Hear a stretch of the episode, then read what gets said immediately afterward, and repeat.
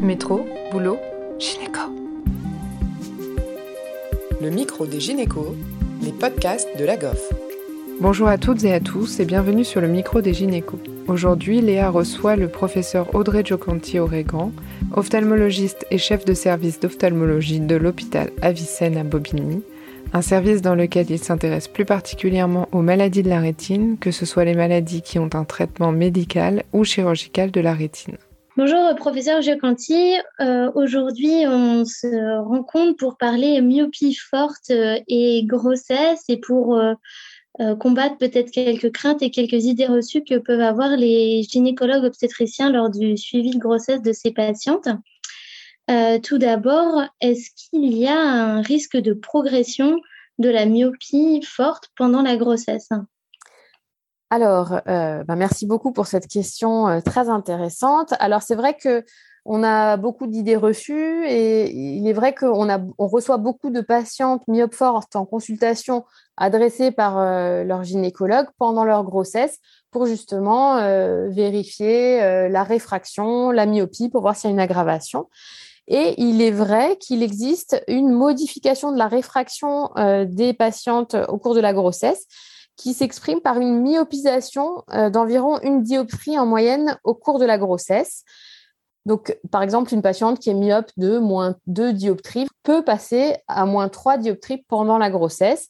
Et ces modifications s'expliquent par euh, des rétentions d'eau au niveau de la cornée et des modifications d'eau également au niveau du cristallin, qui sont les deux grosses lentilles à l'intérieur de l'œil et qui vont donc modifier la réfraction globale de l'œil.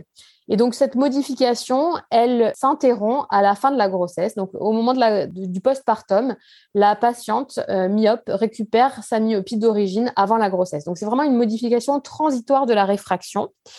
Et euh, il y a une euh, étude qui avait montré qu'en fait, c'est la Sun Cohort, qui avait montré, c'était une étude observationnelle qui portait sur plus de 10 000 femmes, euh, c'était sur une base déclarative, donc elles déclaraient leur myopie avant la grossesse, pendant la grossesse, après la grossesse, et qui avait montré une absence d'augmentation de risque d'initier ou d'aggraver une myopie chez les patientes qui avaient eu au moins une grossesse par rapport aux jeunes femmes qui n'avaient pas eu de grossesse. Donc, on peut être rassuré sur le risque de myopisation pendant la grossesse. S'il existe, il est vraiment ponctuel pendant la grossesse et tout redevient normal après. Et donc, est-ce qu'il y existe un risque de décollement de rétine plus important pendant la grossesse et ou pendant l'accouchement? Alors, donc là, on parle de myopie forte. Donc, on parle de patientes qui, ont une myopie qui est supérieure à 6 dioptries de correction, donc moins 6, moins 7 et plus. Euh, et donc, chez euh, les gens myopes forts en général, il y a un risque euh, plus important que dans la population non myope ou moins myope de faire un décollement de la rétine au cours de la vie. Pendant la grossesse, euh, il n'y a pas de risque supérieur euh, que chez un individu pendant, en dehors d'une grossesse. Au moment de l'accouchement, on a pensé pendant longtemps que les efforts de poussée entraînaient une augmentation de la pression intraoculaire au niveau des deux yeux et que cette modification de la pression intraoculaire modifiait le vitré le vitré, c'est le gel en fait qui est contenu à l'intérieur de l'œil et qui est adhérent à la rétine, et que cette modification du vitré entraînait des tractions sur la rétine et pouvait occasionner donc des déchirures et donc des décollements de la rétine au moment de l'accouchement par voie basse à cause de ces efforts de poussée.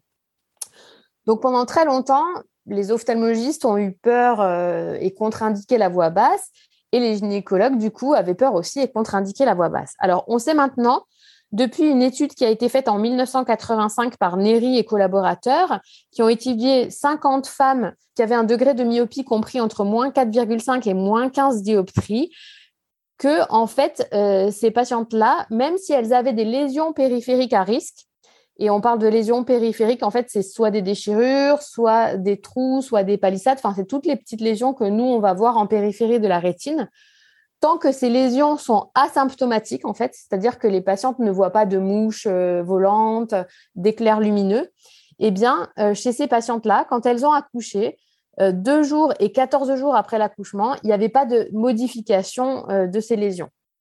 Donc déjà, c'est un premier argument qui montre que même quand on a des lésions à risque de décollement de la rétine, lorsqu'elles sont asymptomatiques, eh bien, on n'aggrave pas ces lésions en postpartum, malgré un accouchement par voie basse. Donc, les auteurs déjà disaient que finalement, l'accouchement par voie basse était autorisé chez les patientes myopes fortes. En 1995, Lando et collaborateurs confirment l'absence de contre-indication à un accouchement par voie basse chez les patientes myopes fortes, quel que soit leur degré de myopie, et également en cas de décollement de la rétine. Et donc, ils recommandent une absence de traitement de ces lésions lorsqu'elles sont asymptomatiques. Et c'est ce qu'on recommande chez tous les patients, quel que soit le degré de myopie et même en dehors de la grossesse. Et enfin, on a une étude iranienne qui nous en dit un petit peu plus sur les pratiques euh, des ophtalmologistes et des gynécologues en 2017, qui avait été euh, conduite auprès d'obstétriciens et d'ophtalmologistes pour leur demander justement quelle était leur conduite à tenir euh, pour la décision d'accouchement par voie basse ou de césarienne chez les patientes myopes fortes. Et en fait, il n'y avait que 6% des gynécologues qui recommandaient un accouchement par voie basse quand la patiente était myope forte, contre 70% des ophtalmologistes.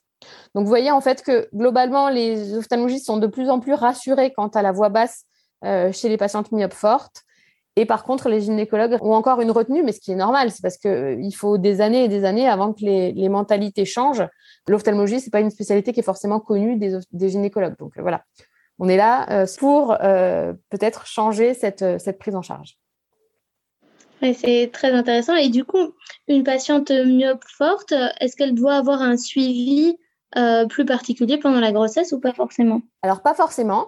Euh, S'il n'existe aucun symptôme, euh, et les symptômes, encore une fois, c'est euh, ce qu'on appelle donc les phosphènes, c'est des éclairs lumineux ou des myodésopsies qui sont des mouches volantes. Si les patientes ont l'un ou l'autre de ces symptômes d'apparition brutale, bah à ce moment-là, oui, comme tout patient, il faut faire un examen du fond d'œil à la recherche de lésions périphériques. Et donc, dans ce cas-là, si on diagnostique une lésion périphérique, donc un trou, une déchirure, une palissade, qui sera du coup symptomatique, ce sera une indication à faire un barrage laser sur ces lésions. Et le barrage laser permet d'éviter que survienne un décollement de rétine, mais on le fera chez une patiente myope euh, et enceinte ou chez n'importe quel autre patient. Donc en fait, il n'y a pas de différence de prise en charge d'une patiente myope et enceinte que d'un autre patient. Les symptômes sont, sont, toujours les mêmes et doivent faire conduire euh, la patiente à réaliser un fond d'œil et du coup un barrage laser s'il y a une lésion périphérique symptomatique. Mais c'est la même prise en charge pour tout le monde en fait. Et une fois traitée, elle pourra accoucher par voie basse. Et une fois traitée, alors il faut quand même euh, une bonne euh, semaine à 10 jours pour que le laser soit efficace. Donc bien entendu, si c'est une lésion qui va être traitée et que le lendemain la, la patiente rentre en travail, bon là ça va être un peu plus compliqué. Mais si on a une semaine, dix jours euh, après le laser et que le laser est bien efficace et ça se contrôle par un, examen euh, du fond d'œil, à ce moment-là, il n'y a aucune contre-indication à, la voix basse. D'accord. Et euh, de manière plus générale, est-ce qu'il y a des contre-indications à la voix basse en ophtalmologie? Alors, bah, pas tellement. En fait, nous, ça nous arrive vraiment. Enfin, moi, ça ne m'est jamais arrivé de contre-indiquer euh, un accouchement en voix basse pour une patiente. Euh, les, seules, euh, les seules fois où on donne finalement des directives aux gynécologues, ce sont les, fois où on est confronté à des, des, cas compliqués de patientes diabétiques de type 1 qui vont faire une forme de rétinopathie diabétique floride pendant leur grossesse. Et donc là, vraiment, on est, on est, euh, on, peut être limité dans les traitements parce que certains traitements sont contre-indiqués pendant la grossesse. On va peut-être en parler après, les anti-EGF. Et donc, du coup, on n'a que le laser pour traiter ces formes-là. Et on, souvent, ce sont des patientes qui sont à fort risque de cécité. Donc, ça peut être la seule indication où on peut demander au, gynécologue d'avancer peut-être euh, l'accouchement afin de permettre de traiter un peu plus sereinement la patiente. Mais en aucun cas, on demande euh, une césarienne. Euh, voilà. Après, c'est le gynécologue qui, décide en fonction du terme, etc. Mais voilà, nous, en aucun cas, on, demande que l'accouchement par voie basse soit évité. Ok, et donc effectivement, pour revenir sur les traitements anti-VEGF, sont des traitements utilisés en cas de complications de la myopie avec l'apparition des néovaisseaux choroïdiens, si j'ai bien compris. Est-ce que c'est un traitement qui est possible pendant la grossesse? Parce qu'on sait que le VEGF intervient dans la placentation, l'organogénèse, vasculogénèse. Est-ce qu'il est, qu'il reste indiqué?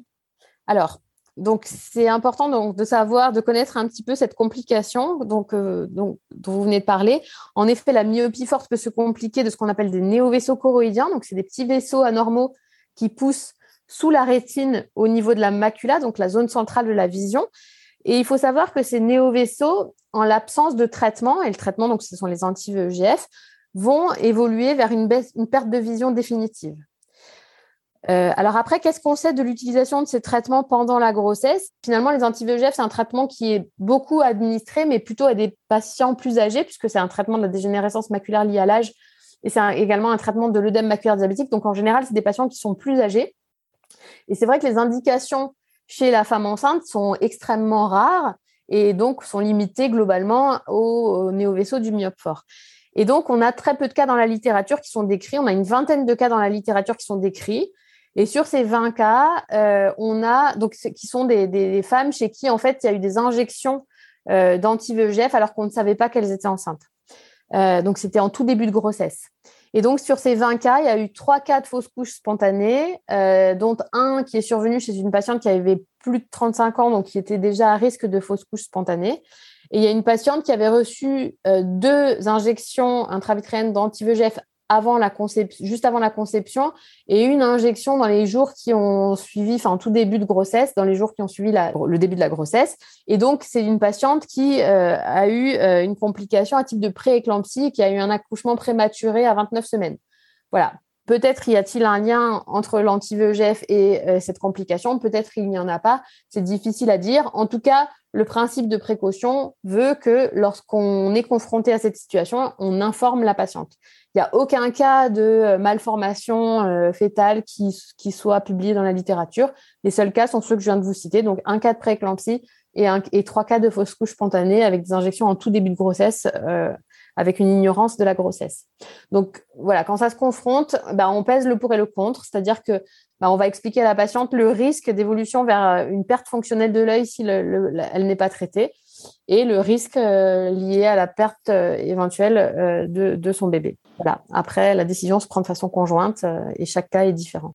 Alors donc pour résumer un petit peu l'état des lieux de la myopie forte au cours de la grossesse, donc si on doit retenir trois messages clés, le premier c'est qu'il n'y a pas de contre-indication à l'accouchement par voie basse chez une patiente myope forte en l'absence de symptomatologie fonctionnelle, c'est-à-dire si elle ne voit pas de mouches volantes et de flashs lumineux pendant sa grossesse, il n'y a aucune contre-indication euh, à la voix basse. Donc euh, voilà, euh, on peut y aller sans problème. Le deuxième message, c'est qu'il peut y avoir une petite progression de la myopie pendant la grossesse, mais avec une récupération en postpartum, donc pas d'inquiétude. Si la myopie augmente un petit peu pendant la grossesse, la patiente va récupérer après la grossesse.